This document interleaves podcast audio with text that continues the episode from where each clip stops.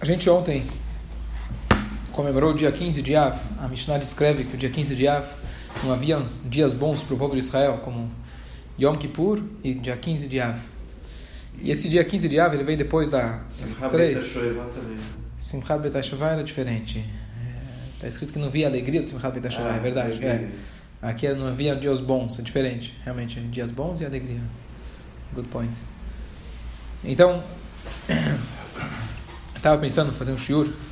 Esse shiur, de alguma maneira, também falar a nível pessoal, porque essas três semanas, além da, questão do Beit HaMikdash, meu pai passou aí por um problema de saúde, teve um AVC, Baruch Hashem está se recuperando, mas a gente, às vezes, é, não só celebra, é, passa esses tempos das três semanas a nível histórico e espiritual do passado, mas de alguma maneira às vezes acontece no presente.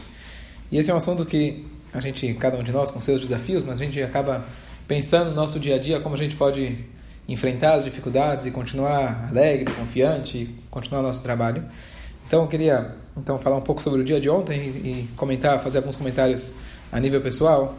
E eu comentei no, quando eu dei aquele churro sobre os 14 passos da liberdade, que era na verdade os 14 passos do Seder, e um deles é o Magid. Magid na Agadá é quando a gente fala Agadá. Mas uma das coisas que ajuda a pessoa quando ela está com uma dificuldade, quando ela compartilha suas experiências e como ela tenta superar ou pretende superar, o próprio fato dela falar, então isso já ajuda. Então, é, aproveitando esse estilo, de alguma maneira, para nós juntos darmos as mãos, cada um tem suas dificuldades, cada um passa pelos seus desafios. Estamos falando agora da Venezuela, o que o pessoal está passando lá, cada um tem suas dificuldades. Então, se a gente der as mãos e a gente junto estudar e compartilhar, a gente vai conseguir atravessar as dificuldades, se Deus quiser chegar para um momento da grande alegria, como foi o dia 15 de Av. Então, resumo, a Mishnah traz para a gente, o dia 15 de Av era um dia muito é, bom para o povo de Israel. O que, que tinha de bom? Então, historicamente falando, o, o, episódio do 9 de Av, que é a época da destruição dos dois templos, ele começou quando os espiões chegaram no deserto e falaram mal da terra de Israel, o povo chorou, e Deus falou: já que vocês choraram à toa, então agora vocês vão ter motivo para chorar. Então a origem, historicamente, do primeiro 9 de Av foi com a história dos espiões. A partir daquele momento, Deus decretou que eles iam é, ficar no deserto por 40 anos, e todos aqueles que saíram do Egito, com algumas exceções, poucas exceções, iriam morrer ao longo desses 40 anos. E eles, conforme iam completando 60 anos, as pessoas que tinham entre 20 anos e 60 anos iam morrendo. E conforme eles iam completando 60 anos, eles iam morrendo. Então chegava no próprio dia de Shabeav, eles já sabiam, a turma já ia lá e deitava na cova. Para que dar trabalho o pessoal depois? Revra Kadisha custa cara, vão comprar o serviço funerário. Era um deserto, né? Não acho que não, o, o, o, valor por metro quadrado era um pouco mais barato, né? Então o pessoal já antes de Shabeav deitavam, literalmente deitavam para dormir e aqueles, aqueles, que, aqueles que ficavam, ficavam. O resto, né? Quem, quem, quem Deus poupou, ficou para o ano que vem. Então, beleza. O que acontece? No dia 9 de Av do quadragésimo ano, a última turma que sobrou deitou. E né, abre o olho lá dentro, imagina a situação, né? Tá lá no armário fechado, né? No caixão fechado, ele abre o olho de manhã, será que eu estou aqui? Eu estou ali. Não sei quem já teve essa situação. Às vezes a pessoa já, muita gente que conta, eu acordei, não sabia se eu estava aqui, não estava lá. Ele acorda de manhã e ele vê, abre o olho, estou aqui, né? Se belisca, mexe, levanta da cova, volta para casa, né? Voltei, né? A esposa nem esperava. E quem sabe a gente errou na conta. Dia seguinte fala, sabe o que? Não vou deitar em casa, vou deitar lá na quem sabe hoje é o 9 de Av, eles não tinham o calendário. E assim foi dia após dia até chegar o dia 15 de Av, quando eles viram a lua cheia. E aí eles tinham certeza que realmente não erraram na conta. E aí no dia 15 de Av ficou claro que Deus tinha poupado esse último grupo. Então, a grandeza do dia 15 de Av, não só que agora ele começa a data agora momentos alegres, que a partir de então tiveram outros acontecimentos também no dia 15 de Av, mas além disso, o dia 15 de Av demonstra que o próprio dia 9 de Av já era bom. Porque quando eles foram poupados, no próprio dia 9 de Av, só que eles não sabiam, só descobriram no dia 15 de Av. Então aqui a gente vê aqui a grandeza no judaísmo que mostra pra gente que a verdadeira alegria não é simplesmente o alívio que passou a dor, que passou a dificuldade, mas a verdadeiro, o verdadeiro consolo é quando você descobre que a própria dificuldade foi um catalisador para um crescimento. Então, quando você consegue olhar para trás para o Tisha B'Av, você vê que na, você vê que na verdade ele próprio já tinha sido um dia bom. Demorou tempo para você conseguir perceber, mas essa é a grandeza do dia 15 de Av.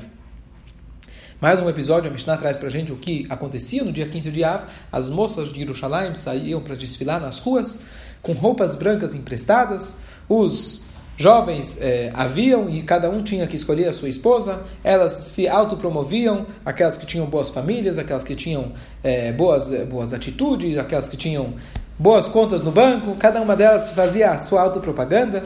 E desse jeito de lá saíam grandes, é, saíam de lá os casamentos, e esse era chamado o grande dia, chamado o dia bom para o povo judeu. Então, a gente sabe que, na verdade, não é apenas uma história, mas que, na verdade, um, um, marco no calendário judaico é um marco de uma energia especial que tem nesse dia. Então, a partir do dia de ontem, a gente já pode realmente, não só que acabou o período de luto totalmente, já se fez casamento essa semana, mas realmente agora a gente consegue olhar para trás e ver que tudo que aconteceu ao longo desses anos, ao longo desse período de, de, das três semanas, na verdade, isso aqui, na verdade, é um momento para a gente é, é, é, se lamentar durante as três semanas, mas depois disso pegar uma energia muito maior e crescer muito mais. É o final de uma Maserhet, né? Isso é o final de uma Maserhet Tanit. Tanit. Maserhet Tanit. E uma coisa que eu estava discutindo no Shabbat é o seguinte, tem uma frase do rei Salomão que diz o seguinte, Itaron haor abba minachosher. A vantagem da luz é aquela que vem ou está na escuridão. O que, que significa isso? Quando você consegue enxergar a, o brilho de uma vela, se você acende uma vela, uma lanterna, a luz do sol, você não percebe. Quando você acende uma vela quando está escuro, você fala, oh, agora eu estou conseguindo enxergar. Então, Itaron Haor, a vantagem da luz, é aquela que está dentro, iluminando a escuridão. Então, é, a explicação racídica, a explicação mais profunda, por que o dia 15 de Ave é tão importante, fala o seguinte: já que ele vem depois de uma queda tão grande, já que ele vem depois de um período tão triste, então a lua cheia, que representa o povo judeu, no dia 15 de Av, é uma coisa fantástica, um Yamim Tovim de Israel, é um dos melhores dias para o povo de Israel, já que ele vem depois de uma queda tão grande. Essa seria a explicação profunda da grandiosidade, da vantagem desse dia. E eu questionei o seguinte, falei o seguinte, vamos dizer que alguém ganha um salário de mil reais. E ele ganhou janeiro, fevereiro, março, abril, a empresa que ele trabalhava entrou em crise, entrou em problemas e não pagaram o salário para ele por três, quatro meses. E ele ficou apertado, apertado, ficou em dívida, beleza. Depois de três meses eles voltam a pagar o salário dele.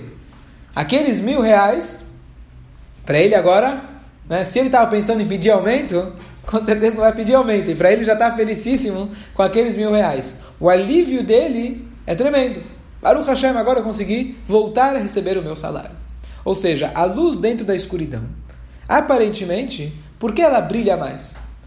Simplesmente, você está no sufoco, não mudou os mil reais. São os mesmos mil reais, mas agora que eu estava no sufoco, eu consigo apreciar mais aqueles mil reais. Então a minha pergunta foi: por que será que a gente diz que esse dia é tão importante, tão grande, tão feliz? Simplesmente ele você consegue sentir a felicidade dele mais, coisa que você não sentia antes. Então será que é apenas uma questão de percepção? ou de fato esse dia é um dia muito grande. Vou dar mais um exemplo. Famosa aquela história daquele cara que chegou e reclamou para o rabino, falou: Rabino, minha casa está pequena. E ele falou para ele: coloca a galinha dentro da casa, coloca a vaca, coloca o boi. E ele foi lá e foi ficando terrível. Depois de tudo, o rabino manda tirar tudo de casa e ele fala: ah, que alívio, minha casa é tão grande. Né?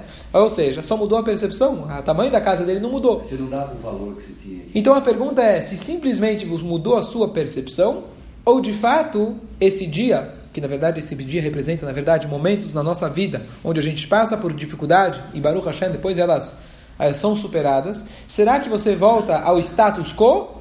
Ou de fato, agora que você passou pela dificuldade, de fato, literalmente mudou e agora o bem é um bem bem maior. Então, só para fazer a explicação que eu comentei no Shabbat, é de que, na verdade, quando a gente fala Itaron Haor Abamina Chosher, existe uma explicação de que é, nós fazemos o Brikat Hametz, a busca do Hametz, a gente faz na noite anterior do início do Pesach. E os sábios explicam por que à noite. De dia, se eu quero procurar Hametz, procura de dia. Então, você fala não, porque com a vela, ela brilha melhor à noite, e aí você consegue procurar nos buraquinhos, etc.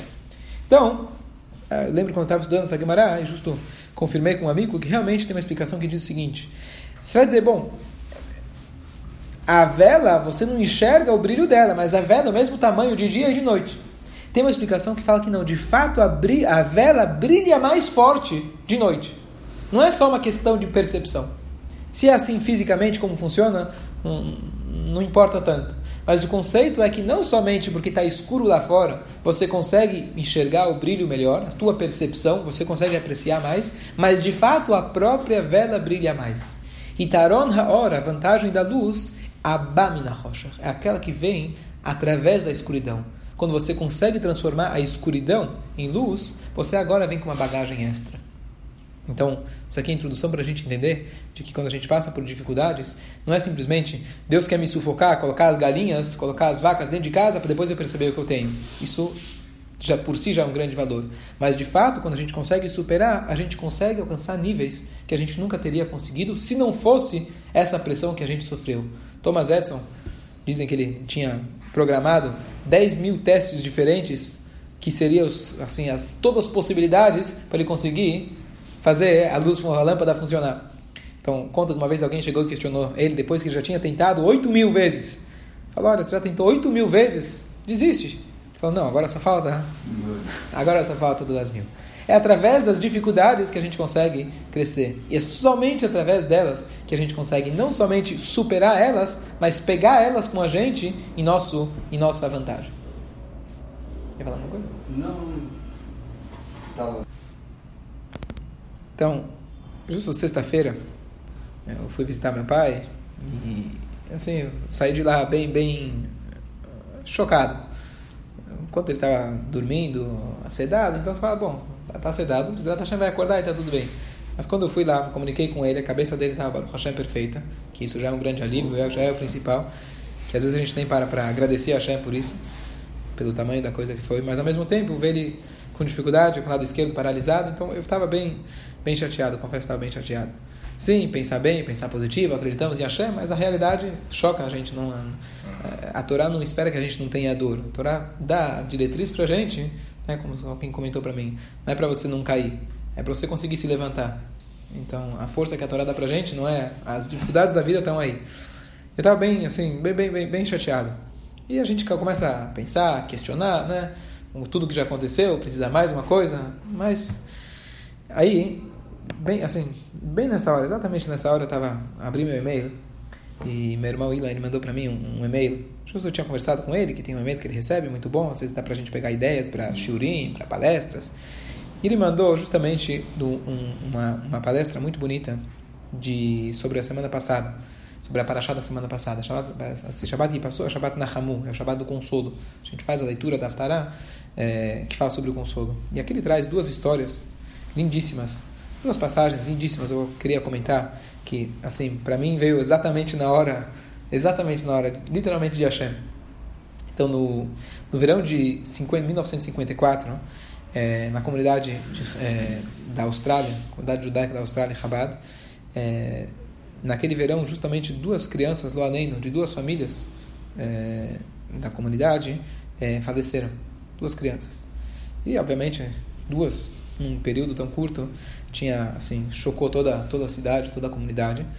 E, na época, então, o Rabino Cerebransky, que é um dos rabinos mais antigos lá da comunidade, ele escreveu uma carta para o Rebbe.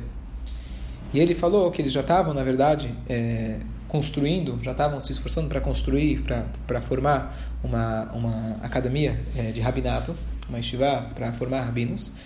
E ele escreveu para o Rebbe que apesar de tudo que eles estão passando, mesmo assim, ainda eles pretendem continuar com esse projeto. Isso foi uma das coisas que ele escreveu, entre outras, sobre toda aquela situação que eles estavam passando. E o Rebbe respondeu a carta, o Rebbe escreveu para ele o seguinte, na minha opinião, você deveria ter escrito o seguinte, já que tudo isso aconteceu, nós vamos continuar com esse projeto.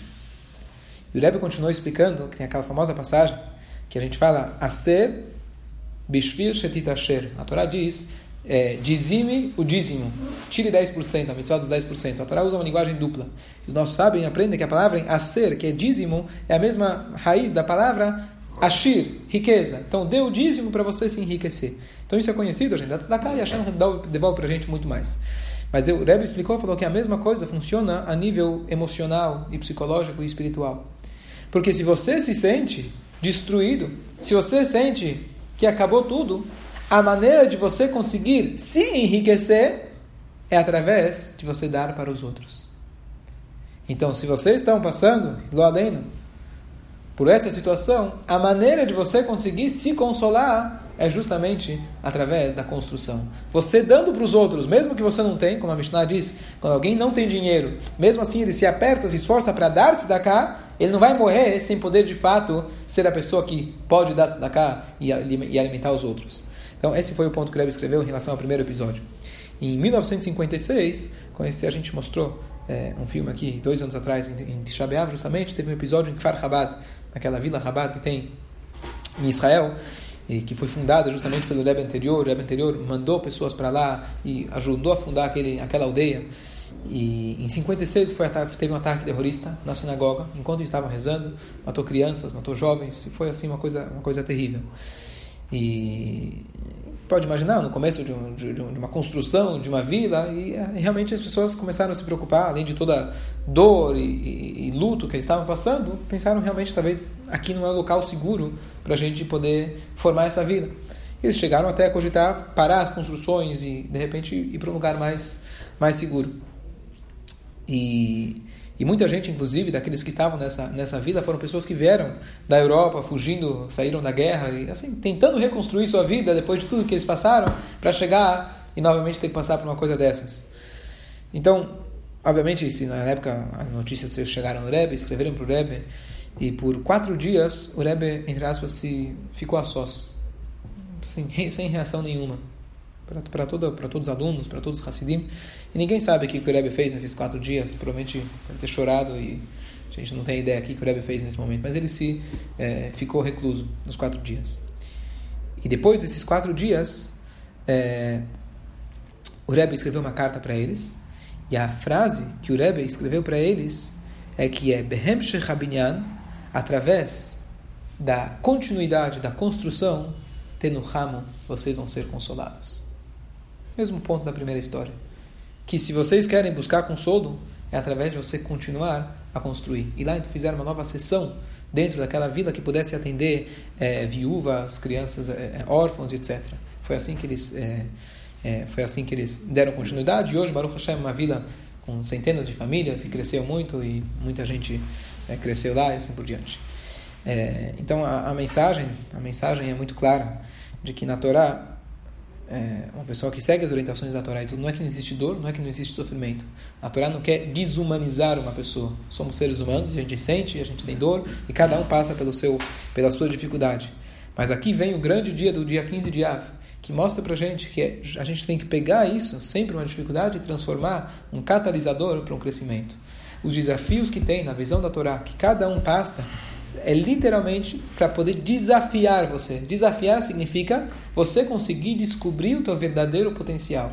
Então, a próxima vez que você passa por um tsures, oh, cliente não pagou, oi, vem, mas essa aconteceu, mas isso está acontecendo, em vez de você, tudo bem, tem aquele primeiro sentimento inicial, que isso é normal, a Hashem colocou dentro da gente. Mas depois disso, você parar e pensar o que, que ainda a Hashem quer de mim, o que mais eu posso fazer para transformar esse mundo, para transformar essa era, para que Mashiach chegue e não tenha mais nada disso. É isso que a gente tem que parar e pensar.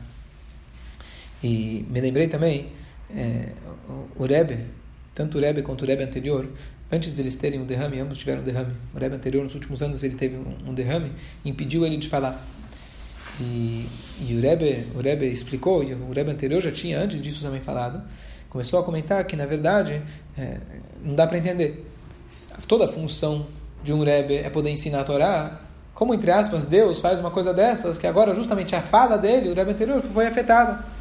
Cadê a, cadê a lógica nisso? Quer dizer, eu estou aqui fazendo a missão de Deus, é isso que eu quero fazer, e de repente você me tira a boca, o que, que, que você quer?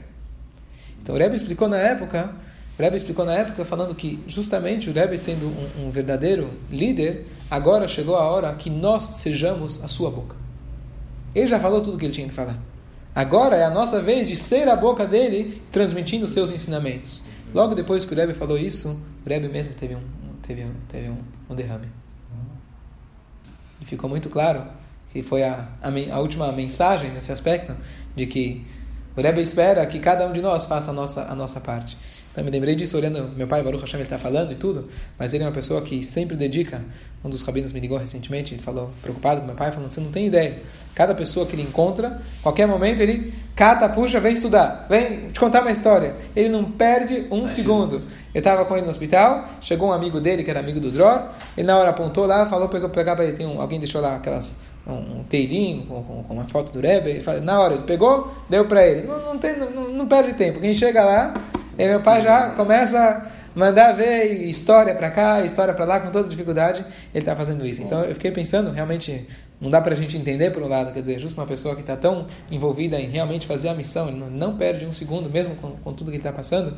Então, o que cabe a nós, a cada um de nós que tem contato, que não tem contato, quem ouviu falar, é realmente nós sermos a boca dele, da mesma maneira que o, que o, que o Rebbe falou em relação a si mesmo. Quando a gente vê uma dificuldade dessa, e é isso justamente que traz, que traz a refuá, é isso que traz a, a cura.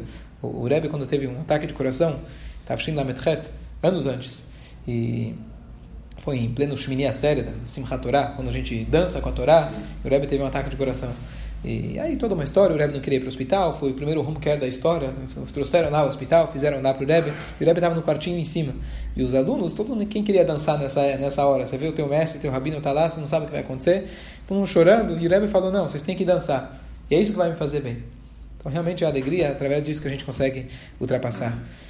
Então, que seja a vontade de Hashem. Eu, a nível pessoal, como eu comentei, eu tomei outras decisões, justo essa época foi Yursa da Raia e tudo. Então, já vou aproveitar e fazer a, a, propaganda. Que a gente para e pensa, o que, que a gente, mais a gente pode fazer para trazer Mashiach? E, e se ainda a gente está no Galut, se ainda, ainda a gente está sofrendo, quer dizer que tem mais coisa ainda para a gente fazer. Então, uma das coisas, a Raya tinha, é, quando tinha uma outra Rebetzin, uma esposa de um, de um rabino de Rabat, uns 3, 4 anos atrás, tinha falecido, e, e surgiu uma, uma onda mundial, e a Raya fez aqui, aqui em São Paulo, de que essa mulher ela tinha um, um estudo que ela criou, o nome é Toranti, Torá e Isha, estudo à tarde, e ela criou aqui um grupo desse Toranti, assim, em nome dessa, dessa, dessa pessoa. Então eu fiquei pensando muito o que a gente pode fazer, alguma coisa em nome dela, algum estudo, que dessa maneira realmente a gente buscou consolo. Quer dizer, a dor continua e é muito forte, mas esse, esse é o jeito da gente fazer o consolo. Então, se Deus quiser, a gente já está programando para fazer uma tarde de umas duas, três horas de estudo para mulheres, aberta para todo o público. E vamos, já estamos com a data praticamente fechada, com os palestrantes fechados. E fazer uma data, quem sabe até fazer uma vez por mês, quem sabe mais para frente fazer uma vez por semana, uma tarde pra, de, de estudo para mulheres. E, e, essa é uma maneira que a gente pode se dedicar e fazendo, construindo. Então, uma lição que fica para mim, fica talvez para cada um, cada um que passa por uma dificuldade, a gente parar de se perguntar por quê, como, aonde, por que eu, certo? E a gente tentar pensar o que, que eu posso fazer para continuar construindo. E é justamente através disso que a gente consegue que a gente consegue achar o consolo, a gente achar a tranquilidade. A gente mostrou, um, para concluir, a gente mostrou aqui um filme na, no, nesse Tisha e era sobre sobreviventes do Holocausto, como contudo eles continuam acreditando. E um deles comentou uma passagem que é muito conhecida, o Rebbe sempre falava isso, ele mesmo comentando, falando que, contando a história dele, tudo que ele passou, perdeu o irmão, perdeu o pai, perdeu a família toda, ele conseguiu sair, sobreviveu, só por milagre, justamente ele, toda uma história que a gente já está acostumado a, a, escutar, e de repente mostra a foto da família inteira dele, todas as filhas casadas, com netos, com bisnetos, uma coisa incrível. E ele falando que o que o Hitler e Stalin tentaram fazer com a gente era acabar com a gente. A nossa vingança é a gente construir. Então, você pode imaginar para um avô que ele conseguiu superar tudo, conseguiu reconstruir a sua vida, conseguiu começar de novo e hoje ele está lá com bisnetos de peias, como ele mostrou lá no filme. É o maior narres dele falando: meu pai tinha peias, meu avô tinha peias. Agora, no mundo moderno, nos Estados Unidos, ter um filho, um neto, um bisneto com o mesmo nome, com, com o pior, isso aqui não tem alegria maior. O porquê aconteceu a gente nunca vai saber, não queremos saber. O que a gente quer, na verdade, é que Mashiach chegue logo. Mas, contudo, a gente tem que saber que realmente que o dia 15 de Av é um dia propício para a gente pegar cada um de nós, não tem quem não passa dificuldades, seja financeiras, emocionais, familiares, o que for, a gente pegar esse momento e tentar sempre achar que a maneira da gente se consolar, a maneira da gente conseguir construir é justamente naquele mesmo lugar aonde tem um buraco. Então, da mesma maneira que eu falei que é, quando o Rebbe tava, não conseguia falar, através da nossa fala, do nosso estudo, quando a gente vê algum problema, é, na, é lá, a solução está no próprio problema. A gente tem que ser esperto e estar tá acordado para saber encontrar qual que é a, a saída para aquele problema. Então, resumindo, a gente precisa de Mashiach que chegue logo, uma, uma concluir uma última passagem. Alguém chegou, alguém chegou para o lema anterior uma vez e começou a justificar o holocausto. Ah, foi por isso, foi porque o povo estava assim, estava lendo isso. E o, Rebbe anterior respondeu para ele: Nós não precisamos justificar os caminhos de Hashem. A gente acredita nele, mas a gente não precisa dar força para ele. Porque você quer que tenha de novo? Shalom? A gente, nosso papel é cobrar de Hashem Ad matai, até quando a gente vai continuar nesse galuto. Mas enquanto isso, nossa função é, nossa missão, que Deus está dizendo para a gente, a gente tem que construir, continuar construindo, e através disso a gente consegue o consolo. E agora a gente está, começou nesse Shabat, vão ser sete semanas seguidas de consolo, sete Shiva de Nehamtas e chama, que a gente vai ler Aftarot, que falam sobre consolo, e o consolo verdadeiro só vai ser quando Mashiach chegar, e que seja em breve. Amém.